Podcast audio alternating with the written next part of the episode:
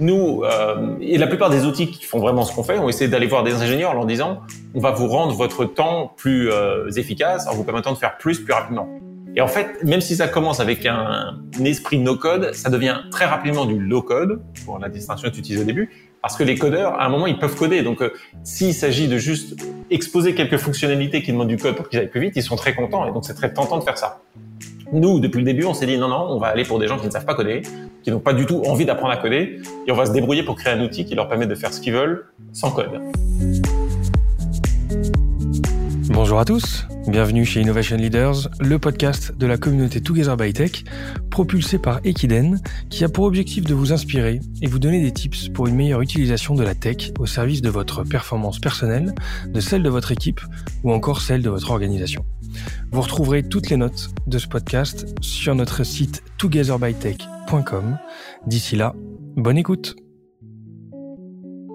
Focus sur le no-code aujourd'hui, avec une des plus belles réussites de l'écosystème, une société fondée, tenez-vous bien, en 2012, bien avant que le no-code soit le phénomène actuel, et pourtant à l'époque, deux ingénieurs avaient déjà eu cette vision de ce que représente cette approche disruptive de la tech. Et tous nos auditeurs qui suivent de près l'univers no-code la connaissent. En revanche, beaucoup d'amateurs de tech n'en ont peut-être pas encore entendu parler. On va découvrir une pépite. Il s'agit de Bubble, cofondé il y a quelques années par deux visionnaires. Et je suis hyper content aujourd'hui de passer un moment avec Emmanuel Strachnov, cofondateur et co-CEO de cette startup, Future Scale-up, dont vous entendrez parler. Salut Emmanuel. Salut, merci de m'inviter. Merci de passer un moment sur Innovation Leader, surtout parce que tu as une actu assez intense et euh, des journées euh, non moins remplies et, euh, et je suis content de t'avoir au micro. Content de t'avoir parce que je fais partie des, des utilisateurs de Bubble, dont j'ai entendu parler il y a quelques années. D'autre part, parce que j'ai beaucoup de demandes pour aller explorer un peu plus en détail l'univers du low-code et no-code après l'épisode qu'on avait publié, notamment avec Payfit il y a quelques, quelques mois. Et il n'y avait pas plus belle entrée en matière que de faire notre premier épisode sur le sujet avec toi et Bubble. Donc, un grand merci d'être là. Pour ceux qui te connaissent pas ou qui connaissent pas ta boîte, comme je le disais tout à l'heure, c'est une société qui est née en 2012. C'est un peu hum, plus d'une centaine d'employés aujourd'hui, si je dis pas de bêtises. Non, en fait, on est 55. Il 55. Se trouve, il se trouve que, et, et, par certains côtés, c'est très important pour nous, mais il y a beaucoup de gens en fait dans notre écosystème qui sont euh, qui se marketent sur LinkedIn parce que je pense que c'est là où tu sors les, les 100 euh, possible. les 100 employés comme étant des experts Bubble et qui, qui vivent en fait de, de services Bubble, c'est-à-dire soit ils créent des apps pour des gens, soit ils vont enseigner des choses et du coup c'est pour ça que le, le nombre d'employés est, est, euh, est, plus grand que la réalité et LinkedIn ne nous permet pas en fait d'approuver les gens un par un et bon peu importe. et les gens s'associent à vous sans, ouais. sans forcément être sûr. Mais, mais par certains côtés, ça, ça me dérange pas du tout parce que ils sont, ces gens-là ne sont pas employés, mais ils sont vraiment partie intégrante de l'aventure et la, la, boîte ne serait pas la même s'ils n'étaient pas là. Donc, euh, in fine, oui, au sens large, il y a beaucoup plus de gens. Au sens strict, on a 55 employés à, temps plein aujourd'hui. Donc 55 employés à temps plein, un peu plus de 11 000 clients, ou en tout cas dans ces eaux-là. Si ouais, euh, pas loin de 12 là. Bon, et près, en revanche, d'un million d'utilisateurs. Hum. Une récente levée de fonds, tenez-vous bien, de 100 millions d'euros car ça y est, la startup est désormais prête à accélérer. C'est ce qu'on va justement essayer d'aborder. On va parler il était temps, ça, ça, fait 9 ans. Il était temps, hein. exactement. Je te trouve très patient pour le coup. Tu vas nous expliquer euh, d'où d'où vient cette patience. Euh, on va aborder les origines du projet, euh, l'aventure entrepreneuriale, la prudence justement dans le développement de, de, de, la boîte et dans ses investissements. Et on va essayer de capter ta vision quant au développement des apps et de l'avenir du dev. C'est un peu le but derrière. C'est assez ambitieux, mais ça, ça m'intéresse d'avoir ton avis là-dessus. Avant toute chose, on prend quelques minutes pour savoir qui tu es. Toi, tu es un Français, euh, même si tu vis à New York depuis pas mal d'années. D'un point de vue des études, on est sur un quasi sans faute. Euh, Louis le Grand, X, double diplôme avec les mines de Paris. Et, tu termines pour couronner le tout sur un MBA à Harvard. Hmm. Euh, l'école de pont. C'est pas que ça change grand-chose, mais bon. L'école des, ponts, pardon. Plutôt, plutôt que l'école des euh, Et quels ont été tes moteurs, toi, pour réaliser un tel parcours académique? Moi, j'étais très français. Hein. déjà, j'aimais bien les maths et j'étais bon en maths. Et alors, parce que quand, je dis l'école des ponts, en fait, c'est un peu plus que ça. C'est-à-dire que j'ai rejoint la fonction publique, en fait, à la sortie de l'X. Pour, les, pour les gens qui sont un peu familiers avec le système, il y a un système de classement et de, de placement dans les grands corps. Et moi, j'étais très français et moi, j'imaginais que ce que je voulais faire et que là où on pouvait avoir le plus grand impact, parce que, comme beaucoup de gens d'ailleurs, quand, quand les gens marchent bien à l'école, l'objectif c'est d'avoir un impact, c'est pas forcément tellement de gagner de l'argent ou des choses comme ça. Je pensais que c'était l'idée de travailler pour la, pour l'État en France, c'était la meilleure façon de le faire. Et je pense d'ailleurs que j'avais pas, tort, c'est-à-dire qu'à l'échelle française, je continue à croire, et d'ailleurs, Il suffit de voir l'actualité. Enfin, Macron en est l'exemple parfait que travailler par la, pour la, commencer par la fonction publique est une façon d'arriver euh, en haut. Euh, et donc j'ai rejoint la fonction publique. Simplement à un moment, je me suis rendu compte que je voulais vivre à l'étranger, et donc j'ai commencé à passer quelques années en Chine dans le cadre de la fonction publique. Et à ce moment-là, je me suis rendu compte que je voulais, je voulais pas oublier la France, et je me sens encore profondément français, mais je voulais faire des choses à une échelle plus mondiale. Et là, il se trouve que la technologie est là où il faut aller si on veut avoir un impact. Donc en fait, le driver est le même, c'est juste les l'échelle qui a changé. Et quand l'échelle a changé, ben, j'ai quitté la fonction publique et je me suis retrouvé dans la technologie. Quand tu dis que tu avais envie d'avoir un, un, une dimension mondiale, avant de parler de tech, tu avais envie d'avoir un impact sur le monde? Oui, mais depuis tout petit, mais c'est une sorte de mégalomanie. Euh... Je sais pas d'où ça vient. je crois qu'on a tous envie de, enfin, au fond de nous, mais sauf que toi, ça, ça, ça, va, ça va paraître, euh, paraître un peu ridicule, tu vois. Mais, mais quand j'avais 11 ans, j'étais en sixième, et la maîtresse, euh, enfin, notre prof principal à l'époque, c'est comme ça qu'on appelait ça euh, au collège, a demandé qu'est-ce que vous voulez faire. J'avais écrit président de la République. C'est le genre de bêtises. Il y, y a, c'est assez sous récurrent qu'il y a certains élèves comme ça par classe qui ont ce genre de, de souhait un petit peu bizarre, et moi j'en étais un comme ça. Bon, ok. Donc t'es pas encore président, même si t'es président de ta, de ta boîte, mais je suis très content là où je suis et je pense que par certains côtés, euh, je, peux avoir euh, par Bubble un impact plus important que, que beaucoup d'autres jobs pourraient m'offrir aujourd'hui. Et on parlait de tech, euh, bien sûr, et on va en parler. Mais comment t'es arrivé à cet univers-là? Parce que t'es pas, t'as pas du tout démarré dans, dans, dans l'univers de la tech. Qu'est-ce qui t'a amené à... bon, Après, après comme tu disais, j'ai fait des, j'ai fait polytechnique, donc j'ai fait des maths. Et il se trouve que j'ai fait beaucoup de code petit c'est vrai que j'ai quitté le code à 21 ans en fait en rentrant à l'X et après euh, je l'ai redécouvert à la fin de la business school. Donc j'ai eu à peu près je sais pas 8 8 ans euh, loin de la technologie. Et quand il a fallu me remettre au code c'était assez c'était assez rapide. Ce qui s'est passé c'est quand j'ai donc j'ai terminé la business school en 2012 qui était un peu le début de la de la bulle des startups euh, sans mauvais jeu de mots. C'est-à-dire que c'est à ce moment-là au moment où Facebook rentrait en bourse à ce moment-là qu'il y a beaucoup de choses qui ont commencé à se passer dans la technologie. Et à Paris ça s'est lancé je pense plutôt 2014-2015 parce qu'il y a deux trois ans de retard et, euh, et donc j'ai commencé à explorer. J'étais à Harvard, donc euh, pas loin du MIT, euh, à parler avec beaucoup de gens. Et c'est pendant la business school où je redécouvert qu'en fait l'espace de la technologie est probablement l'espace le plus ouvert aujourd'hui. Si on veut lancer quelque chose, c'est là où il y a les barrières à l'entrée sont les plus faibles. Même s'il y en a certaines, c'est pour ça qu'on a créé Bubble, pour qu'il y en ait encore moins. Mais bon, c'est quand même beaucoup moins que s'il s'agit de lancer une entreprise pour vendre des voitures, par exemple, ou pour fabriquer des voitures. Et, euh, et donc c'est comme ça qu'assez naturellement, en fait, je suis revenu par ça, parce que si on veut créer des choses nouvelles, il n'y a pas beaucoup d'endroits aujourd'hui, pas beaucoup d'industries qui sont plus excitantes que la technologie. Ok. Où est-ce que tu as rencontré ton associé Josh Haas? Euh, de, alors de façon assez bizarre, c'est-à-dire qu'il avait déjà, en fait, on se connaissait pas. Je terminais la business school, je cherchais un boulot. Il avait déjà commencé à travailler sur Bubble, ça s'appelait pas Bubble à l'époque, ça avait un autre nom. Mais l'idée fondamentale qui était de permettre à des gens non techniques de lancer leur boîte sans ingénieur était là. Enfin, c'est son idée à la base. Il avait un prototype. Alors le prototype faisait pas encore grand chose, mais pour les gens qui sont familiers avec la plateforme, il avait déjà quelque chose qui est assez unique aujourd'hui à Bubble par rapport aux autres outils, qui est l'idée de décrire ce que l'application fait action par action dans un système de workflow. Et il cherchait un associé. Et donc, on, je cherchais un boulot, et donc on s'est rencontrés. Et on s'est associé sur notre premier café. Euh, et c'était il y a neuf ans et deux mois maintenant. Euh, c'est-à-dire qu'on ne se connaissait pas du tout. Euh, à la fin du café, parce que j'avais un job qui était déjà prévu. Euh, enfin, j'avais une offre d'emploi, j'étais content. Puis s'occuper de ma green card, ce qui, quand on est un étranger aux États-Unis, et pas mal de valeur. Un vrai sujet, exactement. Et, donc, je, me suis, je suis arrivé au café. Euh, enfin, là, je suis toujours à New York, donc tu vois, c'est à peu près un quart d'heure de pied d'ici. Le café existe toujours en disant bon bah ravi de te rencontrer, mais j'ai cette offre d'emploi. Il se trouve qu'elle expire demain. C'est peu c'est bien, c'est une startup plutôt sympa. Le, le package est bon, il s'occupe de mon visa et tout. Et euh, donc, parlons-nous, et peut-être que dans deux ans, on ne sait pas. Enfin, de toute façon, je, je, viens à New York, donc je suis content de rencontrer du monde. Et, euh, et on a parlé pendant pas loin de trois heures, ce qui n'était pas prévu, parce qu'à la base, on devait parler qu'une heure, tu vois. Euh, au point que pour les pour vraiment le détail, c'est qu'à un moment il m'a dit merde, il faut que je parte parce que j'ai ma machine, il faut que je lance ma machine de lavomatique, sinon ça va me me, me ruiner mon après-midi, euh, ma soirée. Et j'ai été avec lui jusqu'à chez lui pour qu'il mette ses affaires dans le lavomatique. tu l'as accompagné. Et je l'ai accompagné exactement parce qu'on a continué à parler, ça s'est bien passé.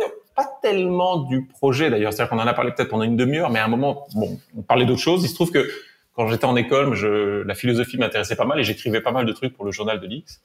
Et, et, lui, il était une euh, philosophie major, comme on dit, euh, à Harvard. Et donc à la fin, en partant, il m'a dit euh, est-ce que tu veux essayer quelque chose? Là ça, ça, se tente. Et, euh, et j'ai pas dit oui immédiatement parce que je le connaissais pas. Hein, je l'avais vu que trois heures. Et donc j'ai appelé la personne qui nous a mis en contact. J'ai appelé d'autres gens. C'était au moment où Facebook était pratique pour voir qui étaient les mutual friends. Et donc j'ai trouvé des connexions communes et j'ai fait un peu ma due diligence pendant la soirée. Et puis le lendemain matin, j'ai dit oui.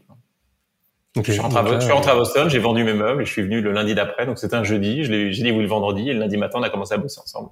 Et au-delà du personnage, qu'est-ce qui t'a plu dans le projet, toi? C'est plus le personnage que le projet, pour être honnête. Ok. Mm. Ok. L'idée de le nom de Bubble vient d'où? On, de quelques bières. Euh, on, on, cherchait, on cherchait un nom qui était pas quelque chose comme App Builder ou ce genre de d'application là qui était plutôt à l'époque d'ailleurs les outils qui existaient qui étaient un peu équivalents à ce qu'on faisait même s'ils ont disparu depuis c'était un peu ça le nom qu'ils avaient.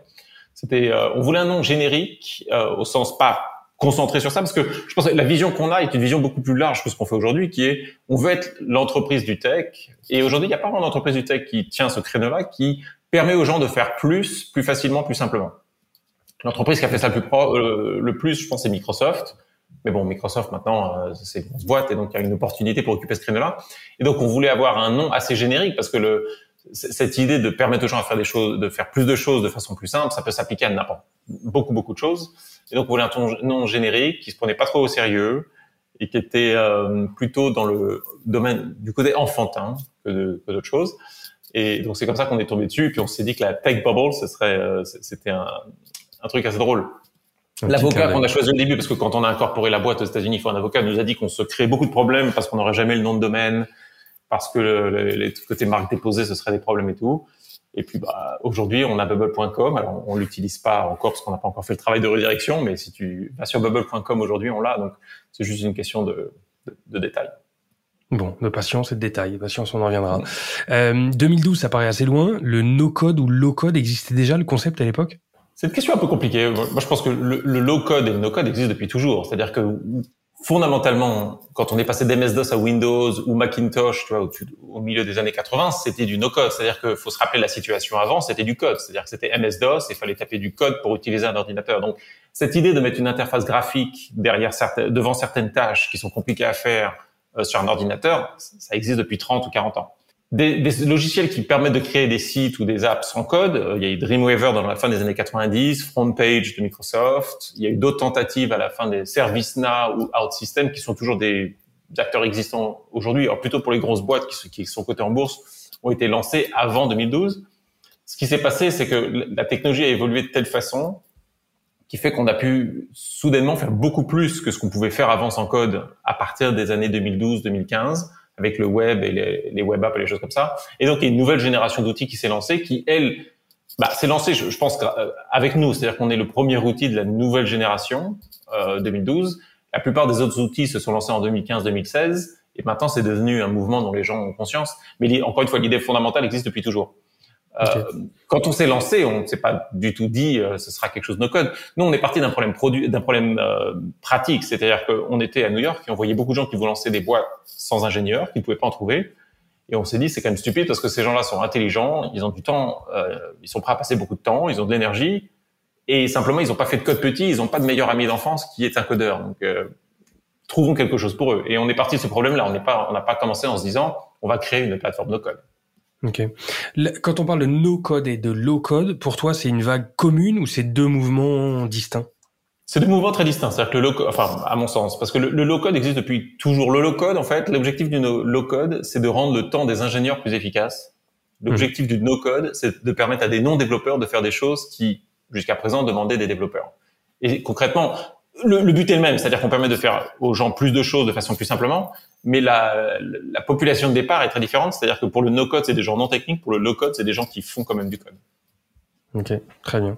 Un mot sur Bubble, sur l'ambition que vous aviez au départ. C'était un, vous aviez cette ambition de devenir, euh, de faire un projet d'une telle ampleur oui. dès le départ? Ouais. Oui. On est une boîte assez, assez pas drôle au sens où on n'a jamais pivoté en fait. Ça a toujours été la même équipe de départ, la euh, même équipe fondatrice même vision et plus ou moins le même produit. C'est-à-dire que le produit s'améliore au fil du temps, mais on n'a jamais eu de pivot. Ok. Quel est votre positionnement? Ce produit dont tu parles, il permet de faire quoi? Il permet aujourd'hui, à condition de passer les quelques heures pour l'apprendre, alors ça dépend des gens, ça peut être 5 heures, ça peut être 15 heures, ça dépend, de créer plus ou moins aujourd'hui n'importe quel type de web, web app, c'est-à-dire une application web. Donc, pour donner des exemples très concrets, euh, Twitter, Airbnb, euh, en France, je sais pas, Mythique, euh, ce, ce, genre d'application que de, dont, ah ben, et dont les gens sont très familiers, euh, peuvent être créés aujourd'hui sans code. C'est-à-dire qu'on n'a plus besoin d'ingénieurs pour faire ça. Et ce que Bubble est, c'est deux choses? Donc c'est l'éditeur qui permet de les créer et aussi, j'ai presque envie de dire surtout, parce que c'est ça qu'on vend en fait, la solution de cloud qui permet d'exécuter toutes ces applications. Donc euh, ça permet aux gens de faire tourner des applications euh, sans avoir besoin d'ingénieurs pour créer l'application et sans avoir besoin d'ingénieurs pour maintenir l'application une fois qu'elle tourne en production. Ok. Et j'ai vu, il y a un certain nombre de templates qui sont aussi disponibles, c'est-à-dire qu'on peut faire sa propre application ou utiliser un template de base qui a déjà été développé par d'autres et qui permet d'avoir un point de départ, c'est ça? Exactement. Okay. Mm. Euh, il y a un truc qui me frappe euh, et qui qui qui qui frappe la plupart des personnes qui passent à ce micro, c'est la dynamique des investissements dans la tech, en particulier dans les startups. On a rarement, rarement vu autant d'argent investi, les records laissent rapidement la place aux nouveaux records. Vous, avec Josh, vous montez Bubble en 2012, vous engrangez rapidement les utilisateurs, votre produit semble relativement mature, et pourtant, première levée de fonds il y a 7 ans, non, 7 ans après, pardon, euh, en 2019, donc il y a, il y a, il y a deux ans, euh, de 6, 6 millions 5. Une seconde, deux ans après, euh, il y a quelques semaines, de 100 millions. C'est une histoire qui m'a rappelé un peu celle du développement de Notion. Je sais pas s'il y a un parallèle à faire, mais euh, une, une, notion de... Et, d'ailleurs, pas que Notion. Hein, on, pourrait dire la même chose de Zapier, on pourrait dire la même chose de Webflow. Ah, ok. On pourrait dire la même chose Airtable, même si Airtable un peu moins, mais quand même.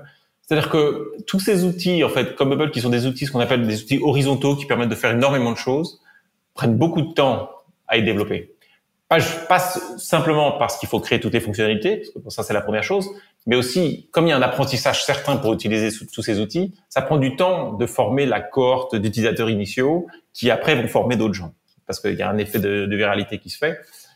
Et donc c'est pas des business qui explosent en 18 mois, c'est juste pas possible.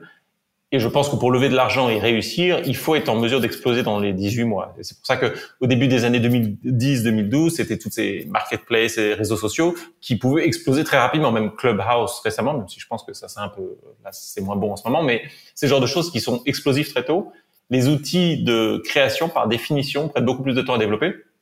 donc là où je dis que c'est similaire à Notion, mais pas juste ça, c'est que Webflow euh, n'a pas levé d'argent. Ils ont levé de l'argent au début, ils ont failli se planter plein de fois et ils n'ont pas levé d'argent pendant, je sais pas, 5 ou 6 ans avant de refaire une première vraie levée euh, en 2019. Zapier euh, a levé très peu d'argent. Ils viennent de faire un tour, mais ils l'ont pas fait pendant très longtemps avant. Et, et Notion, la même chose. C'est le genre de business qui ne sont pas très euh, fundable, comme on dit en anglais, euh, finançables par des VC très tôt. Alors aujourd'hui, sans doute un peu plus, parce que maintenant les VC ont compris que les investisseurs ont compris qu'il y a peut-être un truc à faire et qu'il faut être patient. Mais en 2012-2015, les gens, les investisseurs n'étaient pas patients. Donc, euh, enfin, ils étaient patients au sens où ils s'attendaient quand même à avoir des résultats d'ordre graphique dans les deux ans, ce qu'un outil comme Bubble ou Webflow ou Zapier n'était pas en mesure d'offrir. Et comment tu fais pour gérer une boîte euh, avec pas mal de, de salariés déjà, de 2012 à 2019 sans lever de fonds? Alors déjà, on n'avait pas beaucoup de salariés au début, c'est-à-dire que pendant les cinq euh, les cinq premières années, et ça c'est le truc assez unique de notre histoire par rapport aux autres boîtes, comme on avait levé zéro, parce que les autres boîtes avaient levé un peu quand même, on n'était que deux, c'est-à-dire qu'on a tout fait à deux pendant cinq ans.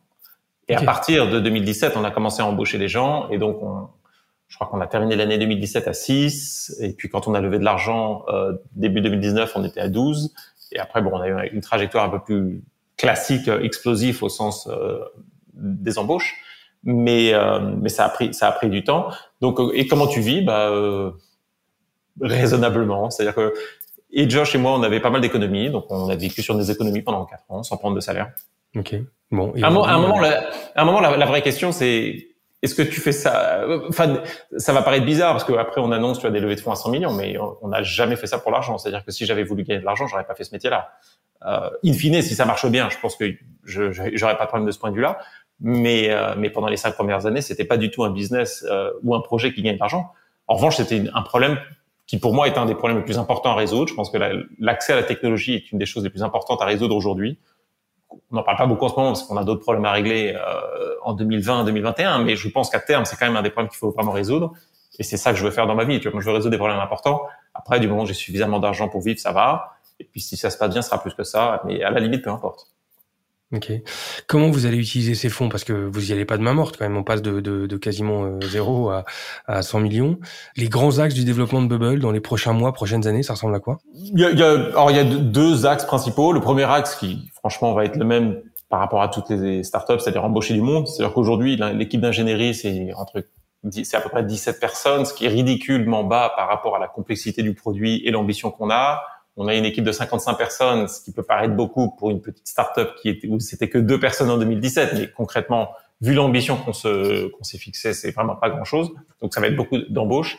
Et alors après, la partie qui est plus spécifique Bubble, ce sera le, le côté évangélisation et plus que ça, éducation. C'est-à-dire que l'éducation pour nous est vraiment quelque chose qu'on qu'on a très à cœur et qui, qui est un vecteur de croissance. C'est-à-dire que on peut faire toute la pub qu'on veut, si les gens n'apprennent pas à utiliser Bubble, ça sert à rien. Parce que Il y a une notion de, de, développer un nouvel usage, quoi. Et de développer un nouvel usage et de développer un contenu éducatif. Et alors, ça se fait plein de façons. C'est-à-dire qu'on a nos propres classes, on a, on a ce qu'on a, on a lancé nos propres bootcamps euh, qu'on vend sur notre site pour que les gens puissent apprendre et on, on leur alloue des instructeurs. On a des projets avec des universités. Il y a l'Imperial College à Londres, par exemple, qui est, qui est une école assez réputée en Europe, qui nous paye de façon récurrente pour qu'on vienne enseigner euh, Bubble à leurs étudiants dans certains cours. On commence à regarder des opportunités avec d'autres universités aux États-Unis, en France aussi, j'espère, parce que je, je, reste français aussi.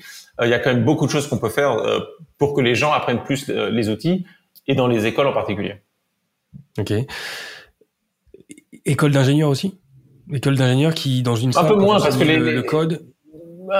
Ça viendra, mais c'est pas le premier endroit où on va. Les écoles de commerce sont des écoles, sont des endroits un peu mieux.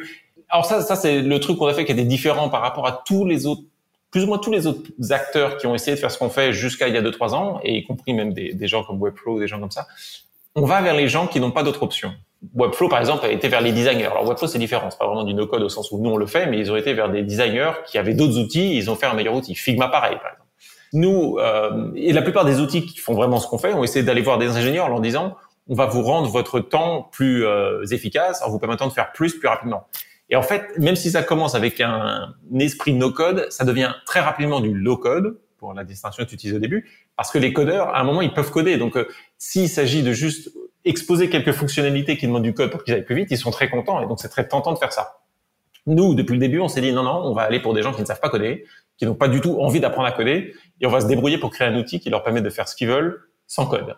Et c'est beaucoup plus dur au début. Simplement, si tu arrives à faire ça bien, tout d'un coup, tu as un marché qui est beaucoup plus important parce que la réalité, c'est que pour un codeur, tu as probablement 100 personnes au moins qui ne savent pas coder. Et donc, le marché est beaucoup plus grand.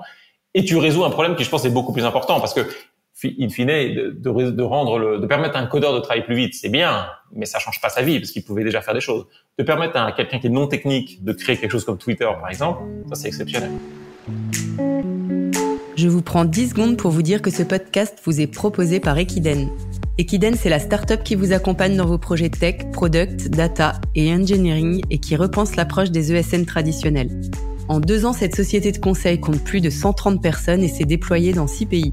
Pour en savoir plus et pour participer à l'aventure, suivez-nous sur LinkedIn ou sur equiden.com, e 2 k i d e n. Bonne écoute on regarde un peu l'organe de, de, Bubble avant de parler un peu de cette de, de, de l'impact que vous pourriez avoir sur le monde du code.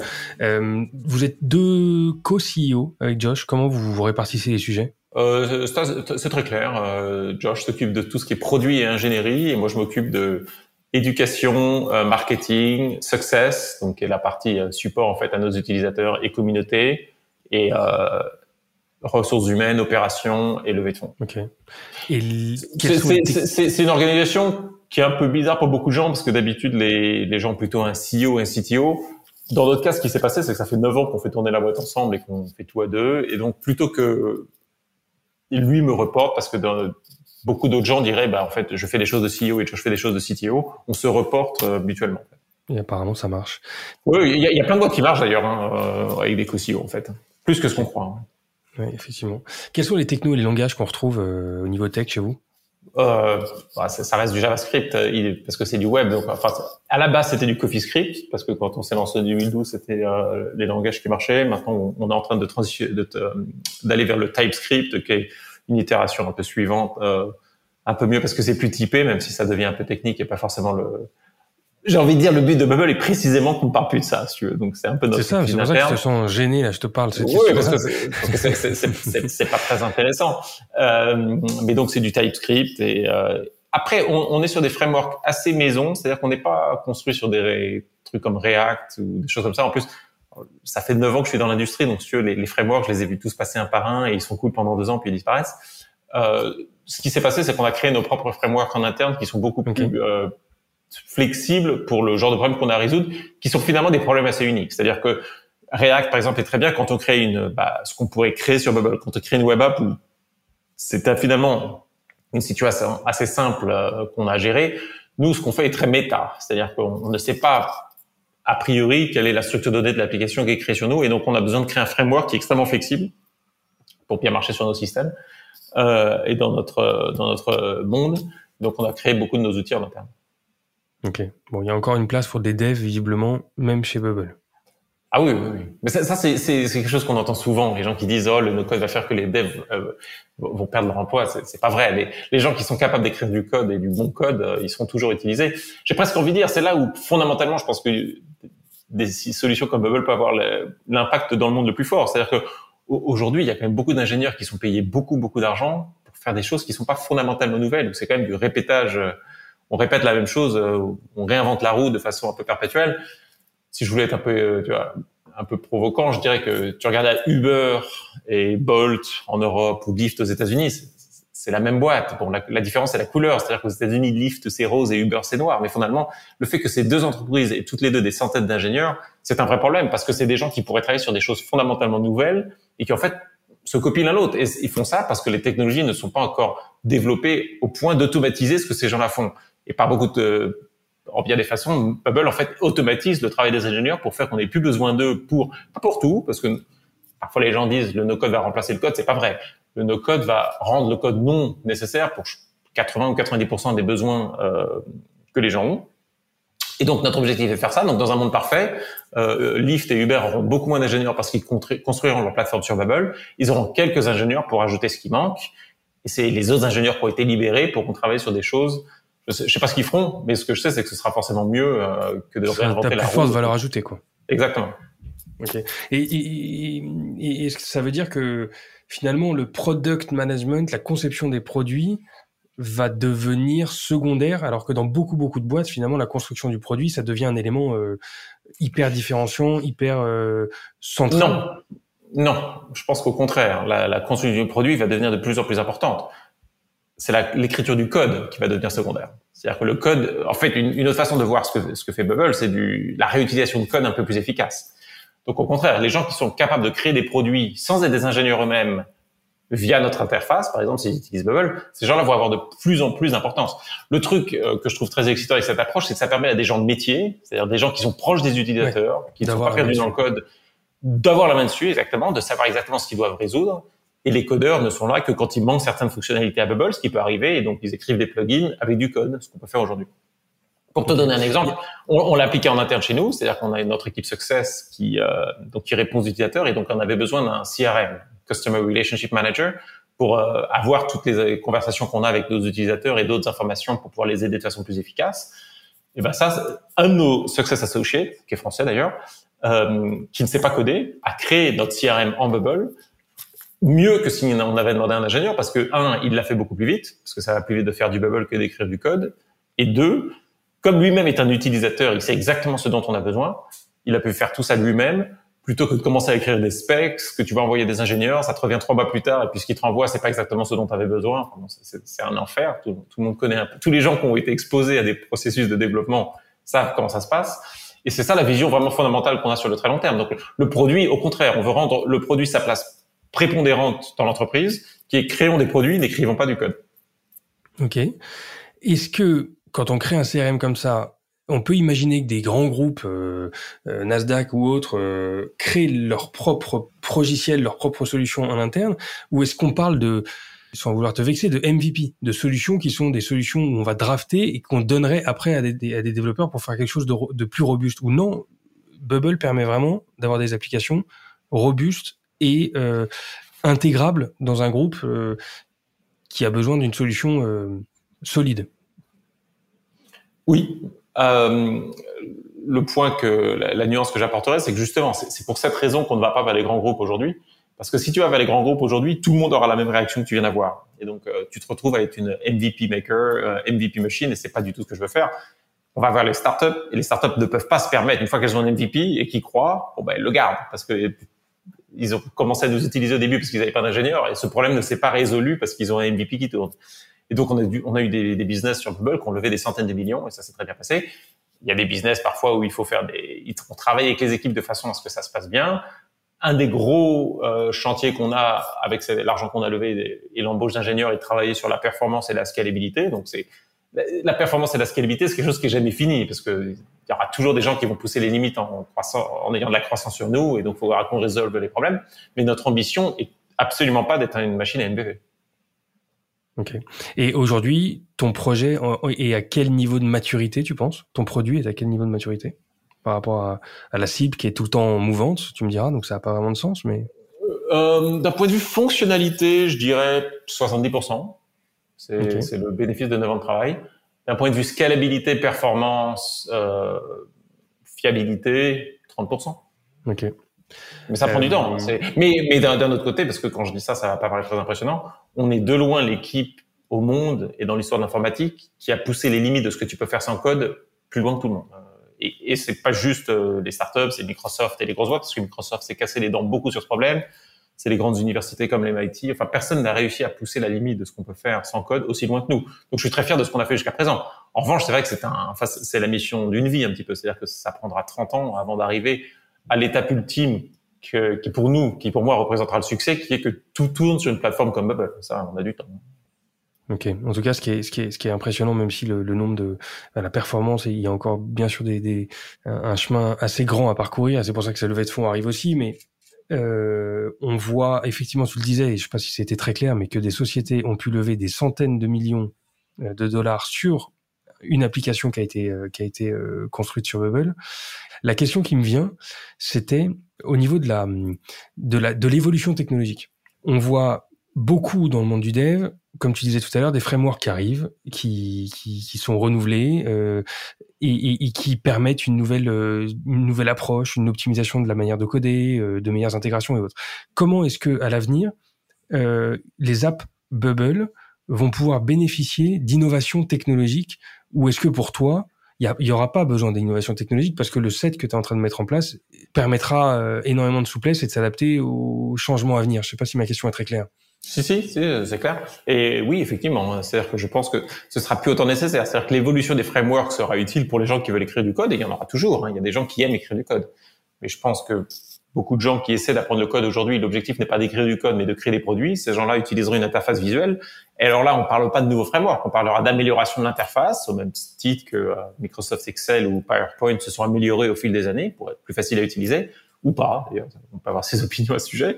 Euh, donc, on aura des évolutions, mais ces évolutions-là ne seront pas. Euh, il y a un nouveau framework qui est sorti. Bon, en tout cas, ce que tu dis, si, si je synthétise aussi, parce que ça m'intéressait d'avoir ton avis sur la partie dev, tu veux pas rendre le code obsolète ou les développeurs obsolètes. Euh, si certains se posent la question de faire, d'apprendre à leurs enfants à coder, il y aura toujours de la place pour euh, du code et du bon code et du code à forte valeur ajoutée. En revanche, euh, effectivement, il y a toute une toute une frange de la population qui ne sait pas coder et qui aujourd'hui est coincée. Et ces gens-là, tu leur apportes une solution qui leur permet de mettre en œuvre leur vision et leur projet sans se préoccuper des, de, de, de, de l'implémentation technique de leur idée parce que tu, tu, tu leur trouves un raccourci.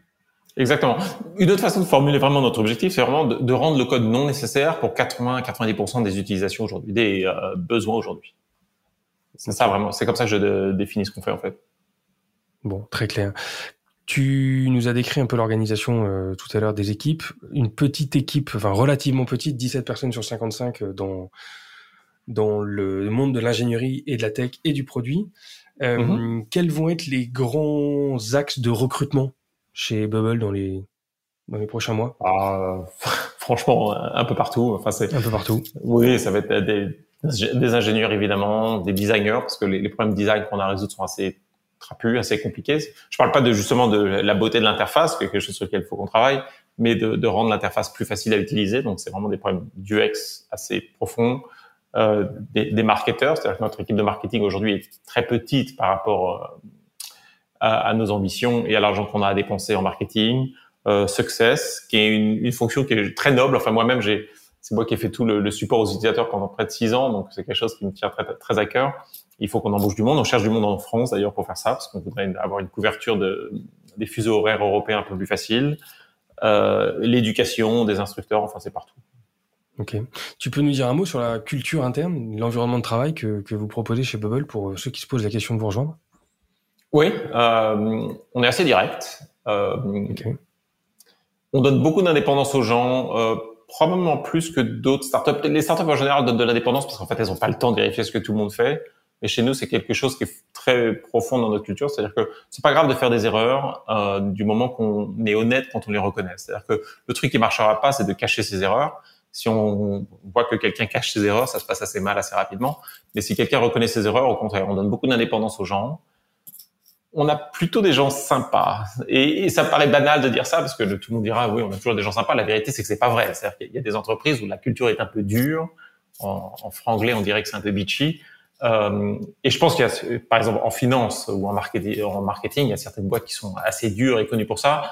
Nous, on marche pas du tout comme ça. Euh, c'est pas mon, c'est pas mon style, c'est le style de Josh et ce, genre de choses-là, ça fait vraiment du top. Donc euh, ça, s'est un peu diffusé comme ça.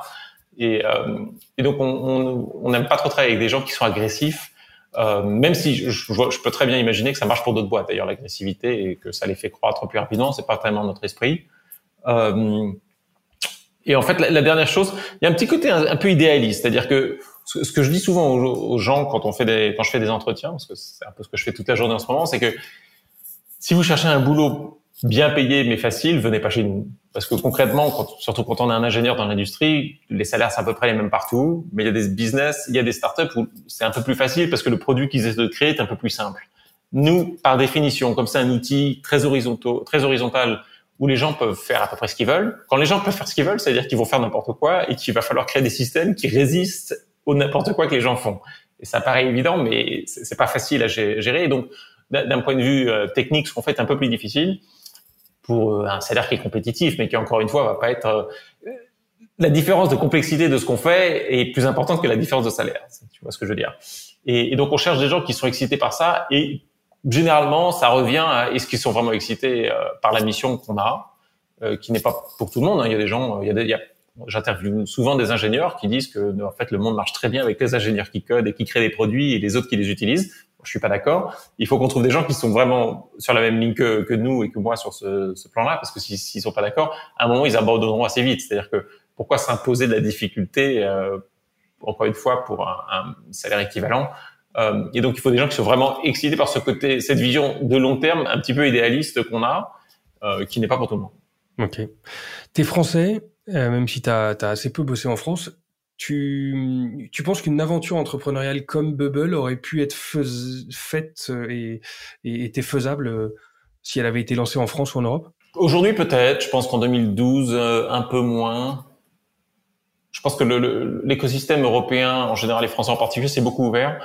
Après, la, la, vraie difficulté, euh, je, je, pense que l'écosystème d'ailleurs soutient plus la France que les startups américaines. C'est-à-dire que je pense qu'en particulier, ce que l'État et parce qu'on reste, on reste français quand même, et donc euh, dès qu'on fait quelque chose, l'État est impliqué, que ce soit l'État au sens de la BPI ou les médias ou des choses comme ça, supportent les startups plus qu'elles ne sont supportées aux États-Unis. La difficulté qu'on a en Europe et en France en particulier, c'est que c'est que le marché est immédiat et ça est assez petit. C'est-à-dire que je pense que c'est à peu près aussi difficile de bien réussir aux États-Unis que de bien réussir en France quand on lance une startup. Le problème, c'est qu'une fois qu'on a réussi en France, on est une boîte correcte et sérieuse, mais pas très grande parce que le marché immédiat est assez petit. Alors que si on réussit aux États-Unis, de tout d'un coup, on devient un, acteur un peu mondial. Et donc, pour une difficulté similaire, je pense que l'upside, comme on dit, est plus important aux États-Unis. Et donc c'est pour ça que les, généralement ce, les genres ces outils comme ça qui deviennent des standards pour redéfinir une industrie, donc pour nous par exemple le, développement d'applications, se créent dans des marchés qui sont grands parce qu'une fois qu'on a créé le marché domestique, on a une boîte qui est très grande et qui permet de projeter plus à l'international. C'est sans doute moins vrai aujourd'hui qu'en 2012 parce que la tech s'est pas mal globalisée et on commence à voir des, des, des startups comme ça euh, qui partent de France, qui commencent à développer directement en anglais parce qu'à un moment c'était un peu le problème aussi, c'est-à-dire que en 2012, quand une startup se lançait en France, elle se lançait en français. Et malheureusement, enfin, j'adore parler français, hein, ça, mais le fait est que ça limite le marché quand même.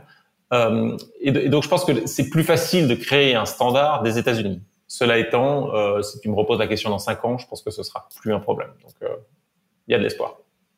Bon, bah tant mieux. On finit sur ces bonnes paroles la première partie. On passe à la deuxième sur les questions un peu plus perso. Euh, Qu'est-ce qui t'a donné le plus de fil à retordre? Tu parlais de certaines difficultés, mais voilà, si, si on retrace un peu les, les neuf euh, dernières années, ce qui a été le plus complexe pour toi à gérer? Euh, Apprendre à recruter les bonnes personnes. Je pense que c'est vraiment c'est un truc qui est très difficile. Enfin, c'est un peu un, lieu commun de dire ça, mais c'est quelque chose qui est très difficile pour n'importe qui et n'importe quel fondateur en particulier d'entreprise d'embaucher les bonnes personnes. C'est à peu près certain qu'on se plantera 75% du temps au début, puis après ça s'améliore. Et nous, on a attendu beaucoup d'années avant de commencer à se planter. Donc, on s'est planté au début, et puis bon, bah, maintenant ça se passe un peu mieux. Mais les, les, ressources humaines restent le truc le plus difficile à gérer pour une boîte. Ok. Parce que le, le, le, code, in fine, bon. Euh, suffit d'être euh, suffisamment intelligent et persistant, mais c'est quelque chose d'assez individuel. Quand on n'était que deux, Josh et moi, à tout créer, si le produit marchait pas bien, c'était de notre faute. Et ben, il suffisait de passer plus de temps ou d'être plus intelligent. Mais c'est c'est vraiment quelque chose qu'on pouvait faire nous-mêmes. Quand il s'agit de, de, gérer une équipe de 50 personnes ou 100 personnes et que les gens ne font pas les choses aussi bien que tu le voudrais, aussi rapidement que tu le voudrais, c'est ta faute et c'est beaucoup plus difficile parce que tu as beaucoup moins de contrôle sur les gens que, que tes mains sur ton clavier. Exactement, ça fait penser à Nicolas Denière, on en parlait, si tu nous écoutes, euh, salut. Euh, au moment de lancement de Doctolib, effectivement, ils sont partis avec une équipe qui était toute petite au niveau de la tech, et ils savaient qu'à partir du moment où ils scaleraient, ils seraient jamais aussi bons que ce qu'ils faisaient maintenant à deux ou à trois parce qu'ils se connaissaient, ils étaient complémentaires et tout allait très vite. Ah bah, bah si j'avais une façon un peu provoque, euh, un, peu méchante de définir ce que c'est que de scaler un business, ça veut dire d'embaucher beaucoup de gens que tu vas payer plus cher que toi pour faire les choses plus lentement. c'est comme ça, c'est pas grave. Faut l'assumer. Bon, est-ce qu'il y a des trucs que tu ferais différemment si avais, si tu réécrivais l'histoire de, de ton aventure entrepreneuriale? Probablement d'essayer de monter une équipe plus tôt je ne sais pas si on aurait pu, la vérité, parce que je suis pas sûr qu'on aurait pu lever de l'argent en 2015, 2016. On aurait pu, mais ça se serait pas bien passé. Ça aurait été très peu d'argent et finalement, ça n'aurait pas changé grand-chose. Mais ça aurait été. Si j'avais pu commencer à embaucher plus tôt, c'est ce que j'aurais fait. Il faut une sacrée euh, discipline, une sacrée orga pour gérer tout ce que tu as à faire. Ça m'intéresse de connaître un peu les éléments de ta discipline perso euh, les routines, les outils, les techniques dans ta gestion de mail, dans ta gestion de ton agenda, euh, dans ta vie au quotidien que tu utilises pour être focus et efficace dans ta vie. Et accessoirement, euh, éviter de se coucher avec 300 idées ou 3000 emails non traités. bah alors pour les emails inbox zéro, je pense que c'est une façon de bien clarifier son esprit. Donc ça c'est ta culture inbox zéro? Inbox zéro, alors que j'ai pas toujours, mais le fait d'archiver tous les emails et de pas ouvrir. Quand je vois les gens qui ouvrent leur mailbox où il y a 1500 emails non lus, je suis mais comment vous faites les mecs? Je comprends pas. Euh, moi, j'ai une approche qui est, euh, moi, j'aime bien arriver à peu près une fois par semaine, j'arrive à inbox zéro, je suis content. Et l'intérêt de faire ça, c'est que quand tu fais ça, ton ton inbox devient un peu ta liste de to-do list, parce que moi, je suis dans une position aujourd'hui où la plupart des choses que je fais, vu que je fais surtout du management, c'est en réponse à quelqu'un. Il y a parfois quelques tâches que je fais qui ne sont qui sont plus indépendantes, mais la plupart du temps, c'est que je suis en contact avec les gens. Donc, les emails que j'ai dans mon inbox qui n'ont pas encore été archivés, c'est concrètement ce que je dois faire. Euh, donc, je fais ça beaucoup. Après, la façon dont je gère les choses que j'ai à faire, j'ai, j'ai un draft dans mon dans Gmail où j'écris ce que je veux faire pendant la journée. Généralement, je passe un peu de temps le matin pour écrire ce que je veux faire. Tu prends du, recul le matin, une heure ou, du temps C'est ça. pour préparer J'aime bien me lever tôt. Et tu fais des breaks dans tes journées Tu fais des, des pauses, euh, je sais pas, de sport ou autre ou pas Sport pas trop parce qu'il faut sortir et que bon là en plus c'était l'été à New York et qu'il faisait chaud mais euh, mais j'ai une petite fille de 7 mois donc je, je passe beaucoup de temps avec elle entre mes meetings. Ouais, il nous a pas beaucoup embêté jusqu'ici d'ailleurs, mais mm. il était très sage. As quel... Toi, tu es quelqu'un qui a pas mal de rêves. On a tous des rêves. La différence avec toi, c'est que toi, tu les mets un peu plus en œuvre peut-être que la moyenne. Tu as, hum, une secret sauce sur, euh, sur, euh, sur aller au bout de ses idées et de, ses, de, son ambition? Déjà, c'est très flatteur. Je suis pas sûr que je mérite cette, euh, tout, tout, ça, mais... Ce commentaire Je supporte assez mal l'ennui, en fait. et j'aime bien suivre mon propre chemin. Euh, et ce chemin évolue d'ailleurs au fil des années. Et par exemple, pendant la business school, j'ai j'ai failli bosser en finance. En fait, j'ai eu, je crois, trois ou quatre offres de boulot que je n'ai pas prises parce que ça me paraissait pas drôle. En fait, moi, j'aime bien aller faire les choses un peu qui m'amusent. Et, en fait, c'est un luxe que je sais pas pourquoi je peux me le permettre, hein, parce que j'avais pas, euh, j'avais pas particulièrement d'économie ou choses comme ça. Mais je pense que peut-être mon environnement familial m'a toujours donné cette sécurité qui était de dire ça se passera bien in fine. Il y aura pas de problème euh, si je. Et c'est une vraie chance que j'ai eue que tout, le monde n'a pas. du coup, j'ai toujours été vers des choses qui me je trouvais plus excitantes et plus drôles. Et quand tu suis ça, généralement, ça se. Je pense que ça se termine assez bien. Et qu'est-ce qui te reste comme rêve à concrétiser là? Quelles sont les prochaines ah bah, ambitions euh, Sur Bubble en particulier, qui, qui, de façon plus large, sans mettre Bubble dedans, qui est de rendre la technologie accessible à tous. Euh, on a fait que 10 à 20 du travail. Hein, donc, euh, il y a encore beaucoup de temps, beaucoup de choses à faire d'ici là. Ok. une, fois que j'aurai fini, une, fois que j'aurai fini ça, on verra. Ok. On a cité quelques boîtes dans, dans, dans cet échange. Euh, quelles sont les boîtes qui t'inspirent le plus aujourd'hui ou même qui t'impressionnent, soit en termes de vision, soit en termes d'exécution dans l'écosystème tech? Alors, en, en, termes de vision, alors c'est pas purement une startup et ils ont un peu changé, mais je pense que Microsoft est la boîte qui, pour moi, a eu le plus d'impact dans le monde de la technologie. C'est pas tellement cool de dire ça parce que généralement bon, les gens diront ça d'Apple, de, de Google ou d'Amazon, mais je pense que ils ont une mission qui m'est très proche, euh, parce que c'est la même mission qu'on a, qui est de permettre aux gens de faire plus de choses avec les ordinateurs. Ce qui pas du tout l'idée d'Apple. Hein. Apple, c'est ce qu'ils font, c'est qu'ils créent des jolis objets euh, qui permettent d'être connectés, mais c'est une approche assez différente. Et d'ailleurs, il n'y a pas beaucoup de gens qui vont utiliser Numbers. Les gens utilisent Excel, par exemple. C'est-à-dire que ces outils qui permettent aux gens de faire plus euh, sans aides techniques, euh, Apple n'a pas très bien fonctionné par rapport à Microsoft. Euh, je pense que Microsoft a transformé le monde comme peu de boîtes l'ont fait, c'est-à-dire qu'ils ont créé des standards pour que les gens puissent travailler, qu'on soit à Shanghai, à New York ou à Paris, on travaille sur les mêmes fichiers. Enfin, c'est quelque chose qui aujourd'hui paraît évident, mais à la base, c'était pas du tout évident que les gens puissent collaborer comme ça. Euh, et c'était même avant l'email, euh, bien avant l'email, on pouvait s'envoyer des disquettes à l'époque. Euh, dans les startups plus récentes ou les, les scale-up, Stripe est une boîte que je trouve assez impressionnante, euh, qui en dépit de leur taille a une facilité, une faculté à innover, euh, avec une rapidité que je trouve très impressionnant. C'est-à-dire qu'ils lancent des nouveaux produits un peu tout le temps. Enfin, c'est assez impressionnant. C'est probablement, c'est peut-être la, boîte que je trouve la plus impressionnante parce que quand tu vois des boîtes, euh, alors, ils sont, c'est pas que la valorisation va dire grand chose parce qu'on est dans un marché un petit peu fou, mais ils sont à 100 milliards. La rapidité avec laquelle ils peuvent développer, déployer de nouveaux produits est quand même très impressionnante. Et ils ont une vraie vision de long terme sur euh, comment Internet doit marcher d'un point de vue financier qui je trouve est assez, vraiment impressionnant. Ok. Euh, je reviens juste deux secondes sur Microsoft. Est-ce que Microsoft Power Apps, qui est ma vision du, du low-code ou du no-code chez Microsoft, peut être vu comme un concurrent pour toi?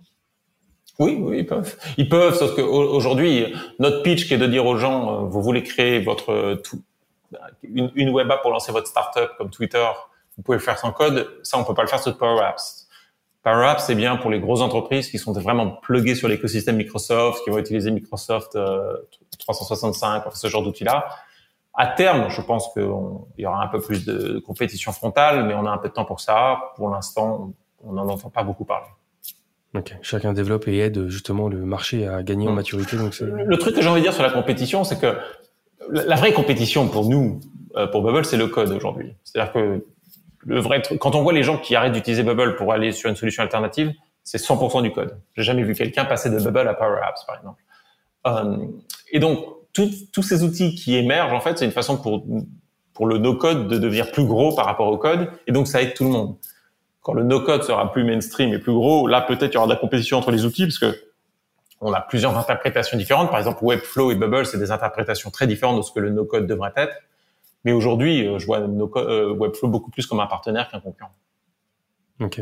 On parlait des sociétés qui peuvent t'inspirer. Est-ce que si on regarde les personnes, les acteurs, euh, les individus du monde de la tech qui peuvent t'inspirer, est-ce qu'il y a des gens qui t'inspirent et qui pourraient euh, bah, être un peu des mentors ou des, des, des gens qui t'inspirent en tout cas? Bah, euh, je disais Microsoft, donc je pense que je pense que Bill Gates est un est un des visionnaires les, les, les, plus brillants, je pense, de, de notre génération. Euh, pour être honnête, je passe pas beaucoup de temps à écouter en détail ce que dit tout le monde. Je, je, je, je suis un peu pris, donc. Euh. Ok, en tout cas, Bill Gates, je note. Est-ce qu'il y a un conseil qu'on t'a donné qui s'est avéré utile ou très utile dans ta carrière? Euh, Oui, oui. Quand j'étais en business school, j'ai failli bosser pour euh, pour L'Oréal, figure-toi. Euh, j'étais très proche de prendre le job. C'était un bon job. C'est basé à Shanghai. Enfin, moi, j'ai passé beaucoup de temps en, Asie. J'aime beaucoup la Chine, donc ça, il y avait beaucoup de choses qui était attrayant. Et j'ai été voir un prof euh, d'HBS, de la Business School d'Harvard, qui m'a dit, euh, bon c'était en anglais, mais qui m'a dit, si je te garantis que quoi que tu fasses, tu réussiras et tu atteindras tes objectifs, est-ce que tu prendrais ce job? Et la façon dont tu m'as posé la question m'a fait dire non, en fait, parce qu'en fait, ce que je voulais vraiment, c'était lancer une boîte aux États-Unis, mais j'étais pas sûr de laquelle, j'avais pas encore rencontré Josh et tout. Et, et, et en gros, il a, donc il m'a dit bon bah voilà, t'as ta réponse, faut pas prendre le job. Et il m'a dit, euh, la façon dont il a résumé ce conseil était de dire, quand tu es à ce stade de ta carrière, quand es tu as 29 ans, 30 ans, que tu as, eu la chance de faire des bonnes études et d'avoir des atouts, faut pas faire des choix par insécurité. C'est tout à fait totalement raisonnable de faire des choix par insécurité plus tard et quand on a des contraintes, genre euh, bah, une famille qu'il faut nourrir ou des choses comme ça. Mais à ce, moment-là, j'avais rien, hein, j'étais tout seul, je pouvais faire un peu ce que je voulais. Euh, ce que j'ai trouvé être un conseil particulièrement utile, qui encore une fois ne s'applique pas à tout le monde, mais qui dans mon cas, à ce moment-là, euh, bah, a sans doute fait que Bubble existe parce que si, si euh, si je n'avais pas écouté, aujourd'hui, j'aurais une vie très différente et Bubble ne serait pas là. Bon. Est-ce qu'il y a un bouquin qui a pu te marquer aussi, que tu nous recommanderais de, lire, sur le plan pro ou perso d'ailleurs? Je, je lis pas beaucoup de bouquins euh, sur le. Si, j'ai lu le, livre de Ray Dalio, les Principles de Ray Dalio, qui est le fondateur de Bridgewater, mais ça c'était quasiment une obligation parce que comme mon, mon, associé a travaillé directement pour Ray Dalio pendant quelques années avant de lancer Bubble, j'étais obligé de le lire pour comprendre un peu ce, ce qu'il avait vécu et ce d'où il venait. Et, euh, et Bridgewater est une boîte un peu particulière. Mais de façon générale, je, je lis pas beaucoup de bouquins business. Moi, je, je préfère les romans et je trouve euh, il y a plus d'apprentissage dans les romans de la vie. Et t'en aurais un à nous recommander? Il y en a un, mais ça fait longtemps, euh, qui m'a impacté quand j'étais en école. Tu vois. Donc j'étais à, j'étais à l'X, je devais avoir 22 ans, euh, qui s'appelle Antoine Bloyer de Paul Nison. Je sais pas si les, les auditeurs connaissent Paul Nison, qui était un, qui était en, euh, un écrivain de la même génération, enfin qui était en classe d'ailleurs euh, en prépa avec Sartre et, Raymond Aron et qui est mort pendant la guerre, donc il n'a pas écrit tant que ça parce qu'il est mort assez jeune. Et c'était un livre sur l'histoire de son père qui, bah, qui typiquement, euh, ce, ce, dont je parlais plus tôt, qui était de, le fait de suivre vraiment ce qui t'excite. Euh, si tu as la, la, possibilité de le faire, est vraiment important parce que sinon, sinon tu te réveilles à 50 ans en disant mais qu'est-ce que j'ai fait de ma vie? Et qui l'histoire donc de son grand-père. Enfin c'est c'est pas le, son nom, c'est un, mais c'est assez autobiographique, enfin biographique de son grand-père qui s'appelle Antoine Boyer, qui se, dans un contexte totalement différent, parce que c'est au début du XXe siècle, qui se retrouve à suivre une carrière qu'il ne voulait pas, dont il se rend compte à la fin de sa vie que c'était pas la carrière qu'il voulait avoir. Qui, je sais pas pourquoi, je l'ai lu à une période de ma vie où j'étais sensible à ce genre de message, où je me posais des questions, et c'est ça qui, d'ailleurs, m'a fait finalement pas rejoindre la fonction, enfin, rejoint la fonction publique, mais qui m'a fait quitter la fonction publique, euh, parce que je me suis rendu compte que c'était pas la, la vie que je voulais avoir. Et, euh, et c'est un bouquin qui m'a profondément euh, impacté. Ouais. Ok. Bah, écoute, et, et, qui est très bien écrit. Je pense que Paul Nizan est un des écrivains les... dont on parle pas beaucoup encore une fois parce qu'il n'a pas écrit beaucoup de livres, mais qui euh, qui écrit particulièrement bien. Bon, bah tu donnes envie. Si tu lis pas beaucoup, tu, tu fais comment pour te documenter, pour te tenir au courant de la vie tech ou de la vie euh, entrepreneuriale ou de la vie tout court? Toi, tu consultes quoi comme média? Non, je, je, lis pas, pas des livres de, de business. Ouais. Euh, je, je, lis beaucoup Le Monde, par exemple, parce que je, je reste français, c'est ma façon de rester connecté un peu avec la France. Euh, pour ce qui est l'éducation du tech, pour être très honnête, euh, enfin, j'ai beaucoup de choses à régler en interne. Alors, c'est peut-être une erreur, hein, peut-être que j'aurais regardé plus ce qui se passe autour de nous euh, en tant que startup pour apprendre des choses, mais in fine, j'ai beaucoup de j'ai beaucoup de, de feedback qui me reviennent soit de nos employés, soit de nos utilisateurs, soit de mes investisseurs, soit de mon board, de mon conseil d'administration. Et donc, euh, quand il y a des choses qui de, pourraient être particulièrement utiles pour la boîte, d'une façon ou d'une autre, ça m'arrive devant les yeux. Et dans ce cas-là, je, je, je, lis, euh, je sais pas que ce soit un, un livre, parce que ça, ça m'arrive de lire des livres euh, business ou un, un, article sur Internet, sur un blog, j'en sais rien. Il y a plein de façons de, de, de se documenter. Mais c'est vrai que j'aime bien lire des choses qui n'ont pas grand-chose à voir avec mon métier. Bon. Est-ce qu'il y a une app dans ton téléphone que tu nous recommanderais d'avoir en dehors de celle de, de Bubble? Le Monde. Parce que moi j'aime bien, j'aime bien lire la presse et j'aime bien me tenir documenté. Je, je suis pas beaucoup sur mon téléphone personnellement, je suis pas beaucoup sur les réseaux sociaux. Euh, y a, non, pas, pas vraiment d'app. Euh, enfin, c'est de loin l'app que j'utilise le plus avec Gmail évidemment pour le boulot. Bon, très bien. Est-ce qu'il y a une personnalité qui évolue dans, dans l'univers tech? Ou dans qui a un parcours un peu dans le monde de l'innovation, un peu hors du commun ou qui aurait quelque chose d'intéressant à raconter que tu me recommanderais d'avoir à ce micro? Je suis pas sûr de suivre assez l'écosystème en particulier français pour euh, pour avoir une recommandation, sinon des recommandations banales que tu auras déjà eues. Bah même euh, même US hein. Si tu as un contact, alors ils sont, je sais pas s'ils sont à New York, mais les frères Collison, ça m'intéresse. C'est euh, je les connais pas. Euh, oui non oui non je pourrais dire effectivement les fondateurs de Stripe, je pense que ils, sont, ce sont deux, garçons assez intéressants. Euh, mais bon, t'as pas forcément besoin de moi pour te donner cette idée. Bon, ok. Bah écoute, si tu as une idée qui te vient, en tout cas, je serai preneur. Merci pour tous ces pour toutes ces infos, pour ces échanges. J'ai impressionnant parcours jusqu'ici, même si, euh, comme tu disais, y a, on est qu'au début. Bonne route à toi et à Bubble. Merci beaucoup. Hein. Merci Emmanuel. À bientôt. Voilà, cet épisode est terminé. J'espère qu'il vous aura plu. Si c'est le cas, suivez-nous sur LinkedIn ou directement sur notre site togetherbytech.com. Prochain épisode dans quelques jours. D'ici là, portez-vous bien.